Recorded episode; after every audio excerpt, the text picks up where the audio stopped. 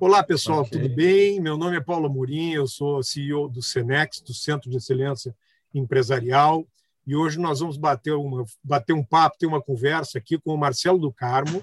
Daqui a pouco eu já vou passar para ele se apresentar, mas o Marcelo do Carmo é fundador da Conexão IE e é também facilitador do Senex em vários temas. E um dos temas no qual ele é expert, e a gente vai estar conversando hoje, é estratégia. Vamos conversar um pouco sobre estratégia. Eu queria trazer três pontos aí, Marcelo, já te passo aí, tu te apresenta e já engata, né? Sobre a estratégia. A primeira é que estratégia não é algo novo, não é, não é recente, a gente não fala há pouco tempo sobre estratégia nas organizações. Pô, eu, eu tenho mais de 35 anos aí de, de organizações e me lembro de meus primeiros anos já ouvir essa discussão de planejamento estratégico, visão estratégica, etc. Mas uma coisa que mudou é a velocidade com que as coisas estão se transformando a velocidade como cliente está mudando, e isso tem um impacto na estratégia. Então, acho que é um, é um ponto que a gente pode aí conversar. Né? O segundo ponto que eu creio que é também interessante com relação à estratégia, que eu tenho visto, Marcelo, é fala do alinhamento. Né? Eu vejo, tem empresas que não têm estratégia, ok, tem empresas que têm estratégia, mas eu vejo essa estratégia ficando lá no, vamos dizer assim, no boarding, né? no nível de diretoria, de presidência, muitas vezes até nem alinhado entre este nível, né? e outras organizações que descem, mas descem a estratégia de uma forma meio, meio atabalhoada, então as pessoas meio que não conseguem conectar as suas ações com a estratégia. E o terceiro ponto que fala exatamente sobre isso é, é a execução, assim, a, a execução, a, a parte tática e operacional da execução da estratégia, que a gente vê muitas vezes organizações com ações desconectadas da estratégia, inclusive ações com investimentos financeiros grandes. Né? Eu acho que a gente pode começar por aí, mas a ideia é um papo uh, descontraído e aberto para quem está nos escutando poder pensar e, enfim, refletir sobre o que, que tem que olhar com relação à estratégia na sua organização. Obrigado, bem-vindo, Marcelo. Vamos lá. Eu que agradeço, Amorim, né? Muito obrigado pela oportunidade, né? Espero contribuir aí com um pouquinho de, de reflexão, um pouquinho de experiência, né? Para discutir esse tema estratégia que, apesar de antigo, né? Puxa vida, como a gente ainda vê confusão com relação ao tema, né? E a gente vê isso, na verdade, uma série de fatores que são ligados à, à dificuldade de tomada de decisão no ambiente de complexidade sem norte, né?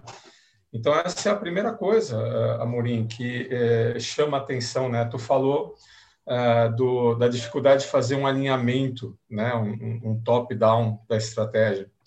Na verdade, você tem uma dificuldade de alinhamento e essa dificuldade ela tem diversos fatores. Vai? Vou pegar um fator que é a própria antiguidade da empresa. Uma empresa, na verdade, ele é um conjunto, é um somatório de ciclos de projetos. Quanto mais antiga é essa organização, mais ela encontra diferentes iniciativas, diferentes projetos em diferentes estágios de desenvolvimento. Uma organização mais jovem, uma organização mais recente, é mais fácil você promover um alinhamento, né, um curto-circuito assim, para lá, vamos lá. E ela tem leveza, ela tem agilidade, ela tem condição de se alinhar mais rapidamente, mudar de direção. Uma organização mais antiga, ela fica presa né, em certos parâmetros, em certos paradigmas, né, e às vezes ela pode ser refém né, da próprio sucesso anterior. Por exemplo, ontem eu estava numa aula de economia industrial e a gente estava comparando diferentes negócios, né? E um dos negócios que a gente comparava eram empresas do setor vitivinícola. Então, se você pegar uma organização né, uh, mais antiga, havia um tempo aqui no Brasil que você ainda não tinha né, muito acesso à tecnologia, a melhoramento genético, e a estratégia para você conseguir aumentar a produção, aumentar o faturamento, era ampliar a área plantada. Então, muitas empresas né, simplesmente adquiriam mais área, ampliavam as suas uh, plantações, tudo isso né, com culturas né, uh, uh, internalizadas, né, a própria empresa responsável pelo manejo né, daquela área que ela adquiriu. E a realidade hoje é completamente diferente. Você não vai, se você tem capital, você não vai sair comprando terra. Você arrenda a terra de alguém. Você pega esse dinheiro que você ia utilizar para adquirir né, um terreno, uh, para ampliar seu plantio, e você investe em tecnologia, em maquinário, em processo de fermentação. Percebe? Então, uh, qual que é a diferença? Uma empresa que ela é uma empresa quase centenária, ela se mantém no mesmo paradigma. Não sempre deu certo, né? É, eu falo a síndrome de Gabriela, né? Eu nasci assim, vou viver assim, vou morrer assim. E uma empresa mais jovem, ela não tem tantos satétimas, ela não tem tantos comprometimentos com modelos de negócio anteriores. Agora, então, a primeira tu... coisa essa, né? Você conseguir fazer o shake, né? O shake down, antes do teu shake down, tem que ter o shake up. Fala, não, peraí, ó, o mundo mudou, o mundo é diferente. Você pode adotar um modelo de negócio diferente. É, não, eu ia te comentar, tu está dizendo, eu estou pensando aqui, mas realmente é importante, né? Assim como nós também enquanto profissionais, hoje em dia, estamos revendo nossos conceitos de carreira, de como é que a gente olha, né? Porque a gente vem daquele conceito né, do nasce, estuda, trabalha e morre, né? E a gente já não está mais nisso. É, tu diria que um, uma das ações importantes, então, para as organizações, e eu gostei desse, termo do shake-up, porque eu conheci o shake-down, uhum. o shake-up é, é principalmente quanto mais antigas, e não vamos ler esse antigo como pejorativo, né? ao contrário, uhum. de bom, né? que estão sobrevivendo, mas é dar uma olhada nesses paradigmas, vamos dizer assim, do passado, para poder mudar o mindset para o Rever esses modelos de negócio. No Brasil é mais difícil. Por exemplo, se você pegar os Estados Unidos, né, você tem todo um direcionamento que o próprio governo, por meio das suas políticas industriais, acaba sinalizando para o mercado. Vamos pegar duas políticas industriais que são novas, vigentes, né, recentes lá nos Estados Unidos. Por exemplo, o projeto Artemis, né, a nova ida né, do homem à Lua. Se você entrar no site da NASA, você vai ver o que, que é a política industrial do projeto Artemis. A quantidade de financiamento, a quantidade de empresas que estão envolvidas em desenvolvimento de tecnologia para né, uh, viabilizar essa viagem, mas não vamos ser românticos, né? O que interessa aqui é o financiamento estatal para linhas né, de pesquisa voltadas à promoção de inovação, e essas inovações depois elas vão ser utilizadas né, em outras áreas do mercado. Assim como o programa Apollo né, nos rendeu né, toda a parte de miniaturização dos circuitos integrados. E isso tem uma ampla aplicação em todos os outros mercados. Uhum. Então, sabe assim, você olha pela janela e você vê o bonde passando, opa, eu quero entrar nele. Uhum. A, a, a parte de energia limpa também é outro bonde. Né? Uhum. Tem muitas linhas de pesquisa, muito dinheiro, né? isso nos Estados Unidos e na Europa. Então, quando você vê uma iniciativa coordenada, fala, olha só, olha o que está acontecendo ali, vamos abrir a janela, olha, eu tenho condição de fazer isso daí também, espera aí que eu quero participar desse bonde, eu não quero perder esse trem, não. E aqui no Brasil, infelizmente, a gente não tem esses programas né, uh, uh, organizados na forma de políticas industriais. Eu diria para ti que a, a, a, última política industrial que eu vi como tal aqui no Brasil, eu, eu caracterizo como o programa Pro Álcool, que você uhum. pegou a parte da agricultura, né, no melhoramento do plantio da cana-de-açúcar, investimento em usinas, a indústria automotiva desenvolvendo um motor primeiro álcool e depois o um motor híbrido, né, o, o governo financiando todo um ecossistema voltado com foco. Né? Então esse é o primeiro problema, não tem foco, é difícil ter foco aqui no país. Os últimos focos sempre foram ligados ao setor de energia de petróleo, né? mas é um setor que é difícil entrar, né? tem várias barreiras de entrada. Agora, então, Marcelo... essa é a primeira coisa. Tá, para que lado que eu vou? Para que lado que eu corro? Uhum, uhum. E aí o que acontece? As empresas que elas uh, uh, uh, têm condição, têm capacidade, têm capital, elas acabam se aventurando um pouco mais, né? Aí atrás das oportunidades, elas fazem nascer essas oportunidades. Por exemplo, o que, que faz a Embraer, Amorim? Ah, deve ser transporte aéreo, não aviões. Pois é, a Embraer, a ThyssenKrupp e a ATEC, né, elas estão envolvidas no projeto de construção dos navios da classe Tamandaré da Marinha. A renovação né, da frota né, de fragatas da Marinha tem lá a Embraer. Né? Pô, mas o que a Embraer está fazendo lá? Se você for pegar um vaso de guerra hoje, um navio de guerra, tem toda um, uma questão ligada a radares, navegação, é. alvos, etc, etc. Pô, a Embraer é boa nisso.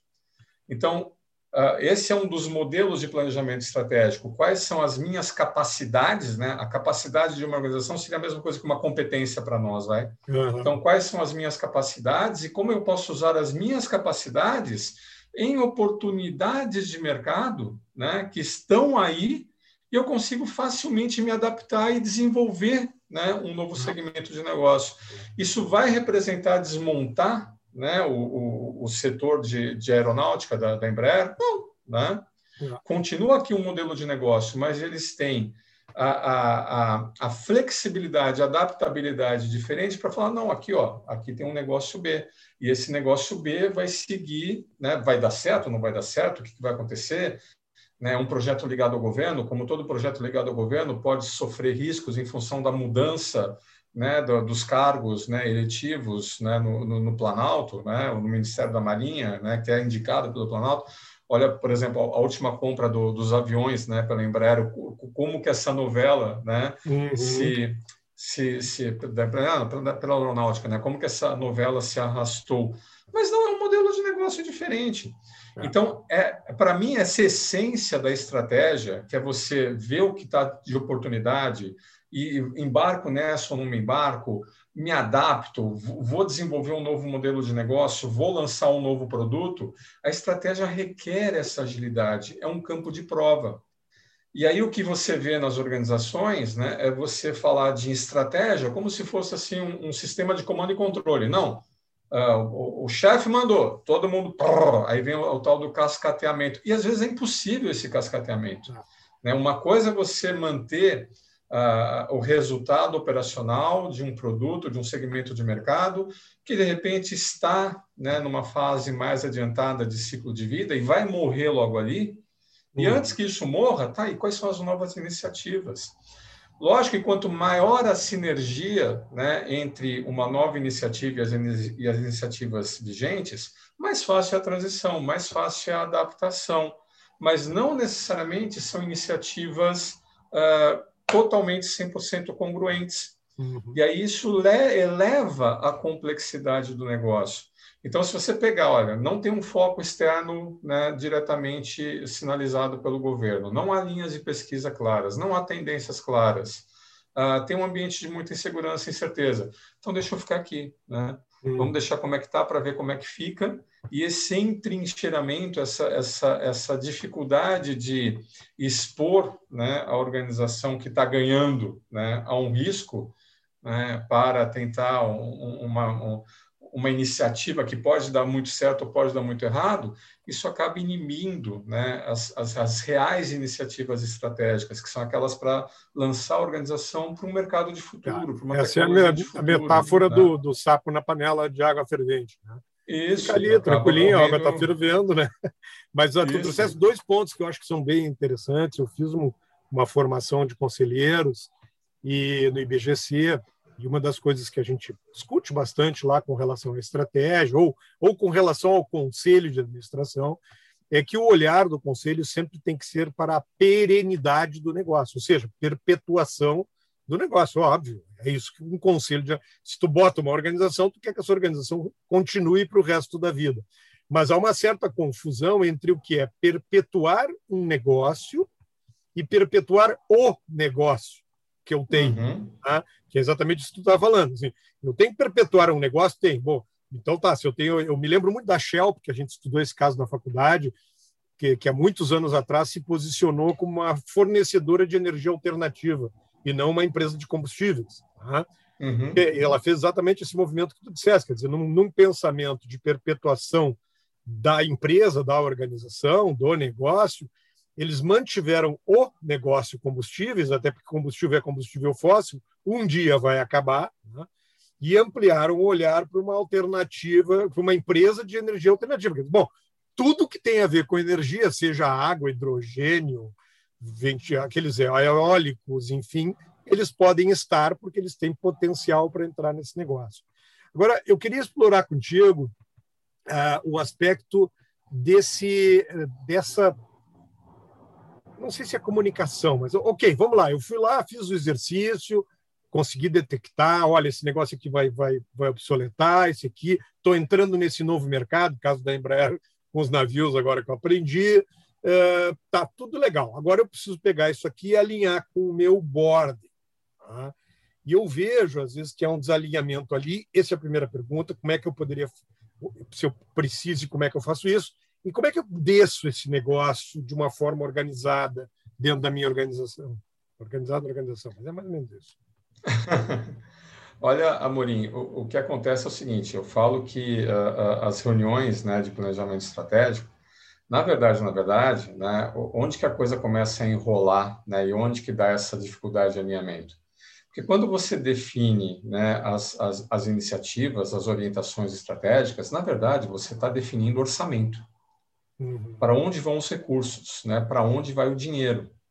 E como você tem diferentes uh, negócios, né, ou diferentes centros de competência né, na organização, e geralmente os recursos são escassos, né? Por exemplo, uma organização, vamos pegar uma organização típica aqui, uma grande empresa né, uh, uh, aqui brasileira. Se você pegar um ciclo de planejamento estratégico, geralmente as empresas elas fazem um ciclo que vem iniciativas e demandas, né, bottom-up, tem alguma espécie de análise e priorização, aí isso desce de novo para buscar mais informações daquelas que foram priorizadas, volta para cima e aí depois né, a coisa vai. É como se fosse, uh, eu, eu acho assim, ó, o pessoal fala do W, né? Ó, tenta focar isso, desce, vem, volta, desce, vem, uma série de vais e voltas, né? E cada vai e volta você faz uma peneira de onde você de fato vai investir o dinheiro. Mas a coisa é assim, Amorim, olha, uh, no, no, na primeira chegada, né, é comum uma organização de grande porte ela ter que se deparar com 100, 150 iniciativas estratégicas. E ela sabe que dessas 100, 150 iniciativas estratégicas, e tem tudo lá no meio, né? Uhum. Tem conflitos de interesse, uh, tem crenças né, e visões né, de cada eh, núcleo de, de tomada de, de, de, decisão e controle na organização, é para cá que eu vou, é para cá, não há consenso, e essa falta de consenso acaba indo para cima e volta e vai para cima, e na marra né, se estabelece um consenso. Só que esse consenso, né, ele uh, é um consenso em torno de aonde a gente vai aplicar os recursos, porque os recursos são limitados em relação à quantidade de oportunidades que é apresentada para tomada de decisão. E aí o que acontece? Digamos que você é um gestor, né, que você tinha uma iniciativa e a sua iniciativa foi tolhida. Mas você acredita naquilo, o teu cargo depende daquilo, o, a tua remuneração variável da tua equipe depende daquilo, o teu poder na organização depende daquilo. O que, que você vai fazer? Né? Você vai alinhar, você vai tentar todas as formas né, de comando e controle que ainda te dão para manter acesa né, aquela ideia, mesmo porque você tem certeza absoluta que a iniciativa que foi priorizada ela não vai dar certo. Ah. E você não é que você está mal intencionado, você está repleto das melhores intenções, mas não há esse alinhamento, porque é uma disputa de, de, de recurso. Então, o que acontece? Para facilitar essa, esse alinhamento, eu diria assim, ó, que você tem que fazer um alinhamento desses processos ou desses níveis hierárquicos de tomada de decisão. Você quer ter uma organização mais alinhada? como é que a gente alinha esses níveis hierárquicos, esses níveis de gestão. Eventualmente, até promovendo uma reengenharia, um redesenho no negócio, uh, uh, mudando a forma com que a organização toma suas decisões, eliminando níveis hierárquicos, eliminando uh, pontos de disputa né, que poderiam gerar forças dissonantes e isso esvazia, digamos assim, uma iniciativa estratégica da organização. Então, eu diria que boa parte dessa dificuldade de alinhamento, ela não acontece só no momento de definir os projetos estratégicos, acontece em outros momentos da organização. No planejamento operacional, né, o que, que a gente vai produzir de cada produto, de cada mercado, qual vai ser a nossa política comercial, né, as eternas disputas, né, eu falo, eu brinco, né, abençoada organização, né, que produz, né, aquilo que vai ser vendido, que o cara do suprimento, né, compra matéria-prima necessária para produzir e não fica assim se estapeando, né, num, num mar de estoques intermediários e, e carências e necessidades Então, esse, esse, esse, esse sintoma de dificuldade de alinhamento, ele deve aparecer em outros momentos, em outros ciclos de tomada de decisão da organização. E você fingir que isso não acontece, assim, não tem, não tem mágica, né? não tem assim, olha, usa esse arcabouço estratégico, usa essa metodologia, usa o, o Kaplan, usa o oceano colorido, usa. Não, uh, não interessa qual é a abordagem que você adote, se você tem esse problema de tomada de decisão na hora de você definir as prioridades de uso do orçamento, isso vai se refletir qualquer que seja o, o sintoma. Então, você precisa, na verdade, preparar a organização para a estratégia. Eu gosto muito de quem fala do, ó, você tem o um planejamento estratégico, você tem a administração. Como é que é a administração? A administração é justamente esse, esse, esse desenho organizacional de como é que a sua organização está preparada para analisar e tomar decisões, né? Uhum. Então, é isso que precisa ser revisto, Amorim. As organizações que são mais enxutas, elas têm mais sucesso em definir né, as suas orientações estratégicas e também de, de corrigir rumos quando não dá certo elas são mais flexíveis, elas são mais adaptáveis, porque as instâncias de tomada de decisão elas são mais enxutas, né? Elas estão, você promove um alinhamento na estrutura, né? E aí a estrutura alinhada você facilita. Me né? lembro um, um gestor, um gestor que eu tive há muitos anos atrás, que ele eh, ele me dizia assim, ele dizia assim, olha, enquanto nós quando nós estivermos brigando internamente entre os silos organizacionais para a execução da estratégia, então o comercial está brigando com, a, com o industrial, porque o industrial não está conseguindo produzir o que o comercial vendeu, ou o industrial reclamando que o comercial está vendendo o que não estava no plano operacional, então está faltando peça para produzir, ou o jurídico não permite. Bom, enquanto estas brigas estão ocorrendo, tem uma pessoa que está sempre ganhando, que é o concorrente. Né? Uhum. Eu, eu, sempre me, me, lembrei disso, e eu acho que é legal, assim, porque isso remonta lá ao nosso início da conversa, da gente entender que, e de novo, isso não é um julgamento, né, mas que culturalmente nós, nós organizamos as nossas empresas no Brasil pelo modelo hierárquico importado do exército americano, quer dizer, o modelo de silos, né? o modelo de, de clusters, em que, olha, tu cuida do comercial, tu cuida do financeiro, tu cuida do industrial. E tipo assim, eu não boto a mão na tua casinha, tu não bota a mão na minha casinha, tá bom? Uhum. Só que uhum. isso, hoje, com essa velocidade que a gente precisa para a interação, e aí eu acho bem legal tu trazer esse aspecto, requer um olhar até para a estrutura mesmo, estrutura, e eu digo mais, estrutura é, enquanto formato, quer dizer assim, hoje, pelas minhas pesquisas, já tem 14 tipos de estruturas que tu pode ter dentro de uma organização, desde a hierárquica por pod, por guilda, por squad, projetizada, matricial, né? E talvez uma das grandes questões aí que impactam na estratégia é quais as melhores estruturas para dar essa agilidade que eu preciso, mesmo que eu seja uma enorme organização com 150 anos de existência. Né? Uhum. Fugir dessa hierarquia de comando e controle que a gente sabe que trava é, e, e, aí o que acontece, né, Amorim? É importante quanto decidir o que fazer, é você decidir o que não fazer. Né? Quais, uh, quais vão ser os desinvestimentos, né? Quais negócios né, você vai deixar de tocar e vai ver até onde né, você vai terminar o último ciclo e vai apagar a luz, né? Para que a organização se perpetue. Eu costumo brincar, né? É, numa vida passada eu fui engenheiro elétrico, viu, Amorim? Minha primeira formação. E eu trabalhava numa empresa de engenharia alemã, uma empresa global. Essa empresa tinha 220 negócios no mundo.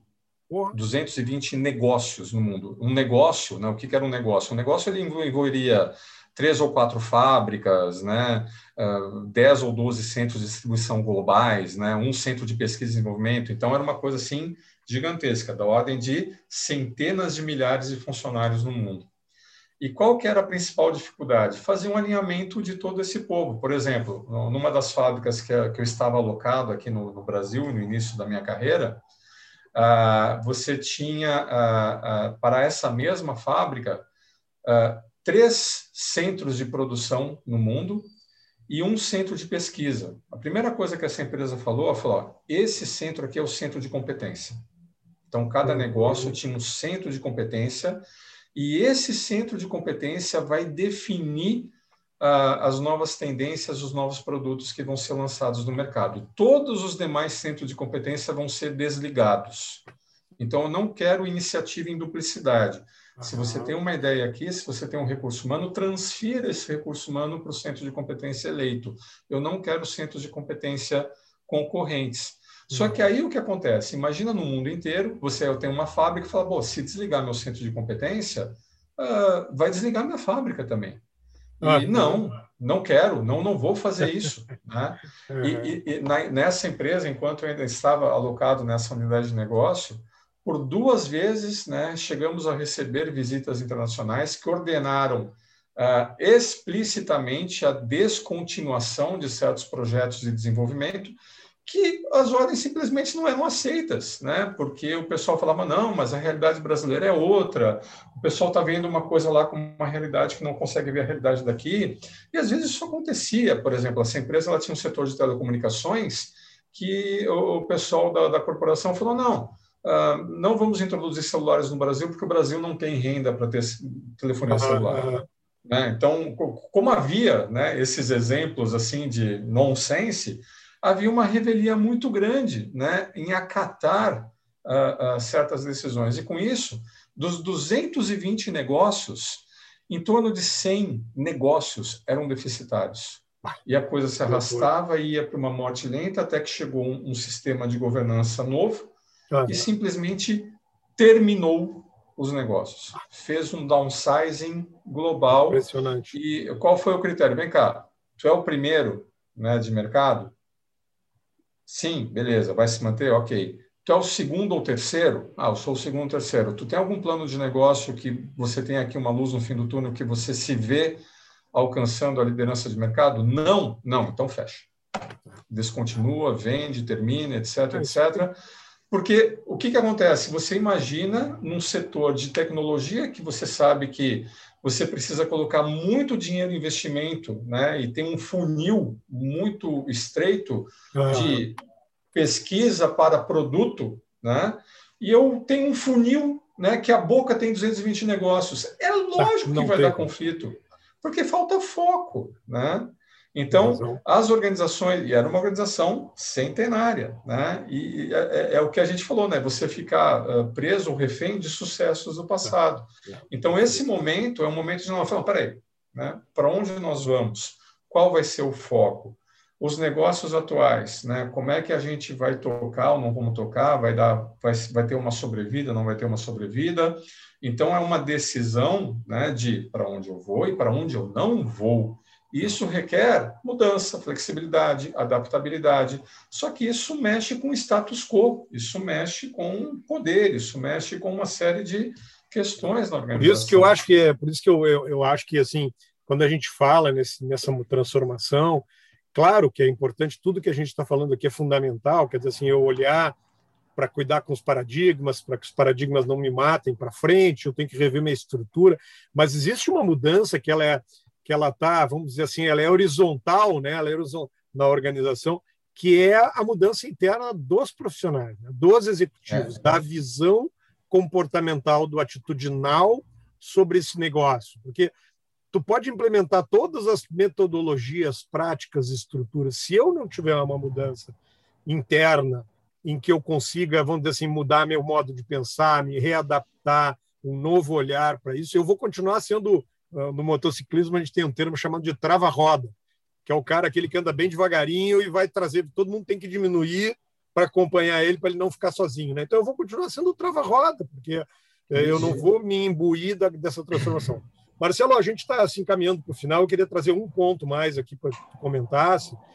Que, bom, ok, a gente desce essa história. Esses dias eu estava com a história da, da, da estratégia, é óbvio que ela tem que descer, eu, eu, sempre, como executivo que fui durante muitos anos, dizia: olha, se tu está fazendo um movimento qualquer, qualquer movimento, vai construir alguma coisa, vai lançar um novo produto, vai fazer uma mudança de estrutura, e isto não está ligado à tua estratégia, ao teu propósito, os valores organizacionais, para para pensar porque alguma coisa está errada. Tá? Porque se não está ligado na estratégia, se não cumpre o propósito e não segue os valores, por que, que eu vou fazer? Tá? Mas quando a gente desce, é para para que as organizações possam usar metodologias, vamos dizer assim, normalmente se estabelece os OKRs, né? Então, tu vai definindo OKRs aí, que são os objetivos, vamos dizer assim, as áreas chaves de resultados para dizer. E esses dias eu conversei com uma organização e disse, pô, mas é uma dificuldade que o pessoal não entende esse negócio de OKR, eh, não entende como é que isso faz na prática. É tão difícil assim? Ou será que é alguma coisa que a gente tenha que mudar nas organizações para que essa descida, vamos dizer assim, tática e operacional possa ocorrer de uma forma mais fluida? Eu acho que uh, uh, uh, vou fazer uma analogia, tá, Amorim? por exemplo, atualmente eu estou me submetendo a, um, a, um, tratamento, né, de para melhorar a minha condição física, a minha saúde. Já tive uma perda de, de, de peso significativa, mas o médico, né, que é quem determina a linha de tratamento, Uh, ele falou: olha, esse tratamento aqui é um tratamento que costuma dar resultado, mas o seu organismo é o seu organismo. Então, independente do tratamento que a gente acordar aqui, médico e paciente, uh, periodicamente você vai ter que ser submetido a uma batelada de exames para ver se está tudo bem, né? Uhum. E, e essa batelada de exames, ela tem que focar não apenas o resultado esperado, ela tem que focar eventuais efeitos colaterais né, que podem estar uh, uh, prejudicando outros sistemas do seu organismo e uh, a gente vai ter que rever a linha de tratamento em função disso. Então, se você tem um tratamento para perda de peso, eu não vou só medir peso, massa, colesteróis, lipídios, etc, etc. Eu vou medir né, todos os outros impactos possíveis né, no seu fígado, né, coisas uhum. assim que, ai, que chato, né? Ah, vamos ter que parar o tratamento, mas eu tenho que medir. Né? Uhum. Ou seja, o sistema de medição, né, quando você define ali né, um, uma, uma, uma estratégia, você desdobra essa estratégia num sistema de medição, você tem que lembrar que você vai ter que medir tanto os resultados, os efeitos desejados, quanto eventuais colaterais, né? E esses colaterais, às vezes, vão trazer notícias ruins, mas é importante monitorar essas notícias ruins. Uhum. Só que aí o que acontece, né? Eu sou gestor e eu tenho aqui alguns indicadores que agora, olha, vou medir aqui os, os sintomas ou, ou as, as, consequências das minhas escolhas estratégicas na tua área aqui de gestão. E você é o responsável por esses indicadores. Pô, vai ter indicador ali que vai dar errado, vai ter indicador ali que vai tocar dedos na ferida. É. E aí a primeira coisa que eu vejo, infelizmente, acontecer é falar, não, não quero esse indicador. É, então, o próprio desenho, o próprio entendimento do que é um sistema de indicador, né, e você ter essa consciência que você está medindo, até para avaliar né? O que, que está acontecendo? E essa medição ela tem que ser integrada, porque várias coisas podem acontecer, Amorim. A estratégia está certa, está sendo executada de forma errada. A estratégia está certa, está sendo executada de forma certa, mas o mercado mudou. A estratégia está errada. Percebe quantos diagnósticos podem, podem surgir? Só que a gente tem uma cultura aqui no Brasil que a gente só quer ter indicador que dá positivo e está tá tudo muito bem, obrigado. Só os bons, que, né? Só os bons. E o que é ruim, eu, eu, viro, eu viro a cara. Eu faço de conta que eu não estou vendo. E eu tenho que. Imagina você. Para que, que você tem um painel de bordo, né? Qual que é o painel de bordo? Qual que é o conceito de painel de bordo lá do teu carro, do teu veículo? Se você viaja no seu painel de bordo, o que, que você espera? Que todas as luzes estejam apagadas. Isso. Porque está tudo bem. Mas se der algum problema, alguma luz vai piscar. E essa luz que vai piscar, olha, tu está com um problema aqui, essa falha ela pode levar uma pane no seu veículo, ela pode provocar um acidente, você pode ficar parado no meio da estrada de noite, você pode. Então é importante que aquela luz esteja lá. E quando aquela luz apareceu, graças a Deus que essa luz apareceu, porque me uhum. preveniu de, de, de ir para um caminho errado mas a gente só quer colocar OKRs, indicadores, né, etc., onde a gente acredita que é o resultado esperado e a coisa vai dar certo, eu vou. Então, a, a gente precisa ter um novo entendimento sobre o que, que é um sistema de medição, do que quer que seja, e para que, que ele serve e como ele tem que ser interpretado. Enquanto a gente. E, e a pior coisa ainda é quando você associa remuneração ao seu sistema de medição. Pô, sabe o me engana que eu gosto? Perde né, o, o sentido da, da, real medição e análise crítica, em, ainda mais no ambiente complexo. Tá. Então, acho que boa parte dessa dificuldade, Morim, é, é o não entendimento do que, que é um sistema de medição né, de resultado operacional, de resultado estratégico, mais a estratégia, né, que teoricamente, quanto mais audaciosa essa organização, mais ainda ela pode estar indo para mares não navegados. Né? Então, mais ainda ela tem que estar alerta a sintomas e sinais, e mais capilarizado tem que, ter, tem que ser esse sistema de indicadores mas eu não quero ver. Eu, eu, eu, gosto de um sistema de indicador, me engana que eu gosto, onde pelo menos no curto prazo eu vejo resultados maravilhosos e se der problema, não foi na minha gestão. Isso é mais ou menos como como prédio que o mar está batendo e está comendo por baixo, mas eu estou bem aqui em cima ah, e eu estou controlando a calçada, a calçada está no lugar, está tudo direitinho. Então a gente precisa ter uma, um novo entendimento sobre o que, que é você fazer um sistema de medição de desempenho, ou medição né, do negócio negócio. Isso que eu acho que falta nas organizações. Perfeito, perfeito. Bom, tá muito bom o papo, mas a gente vai ter que, que encerrar, né? mas eu acho que fica aí para quem está te escutando, Marcelo, é, é, o quão importante é a gente olhar para a estratégia na organização, né? Porque às vezes parece que a gente fala em estratégia parece algo mofo, né? Assim, algo velho, né? Mas não é. Sim. é. Ao contrário, se existe algo fundamental é que a gente tenha uma estratégia, óbvio, dentro de tudo isso que tu conversaste aí, que a gente conversou, de uma série de, vamos dizer assim, revisões de, de paradigmas, de, de olhares, de formatos, de estruturas, etc. Mas sim, nós não, não se sobrevive sem uma estratégia. Né? Tem aquele ditado que se tu não sabe para onde é que vai, qualquer caminho serve. Né?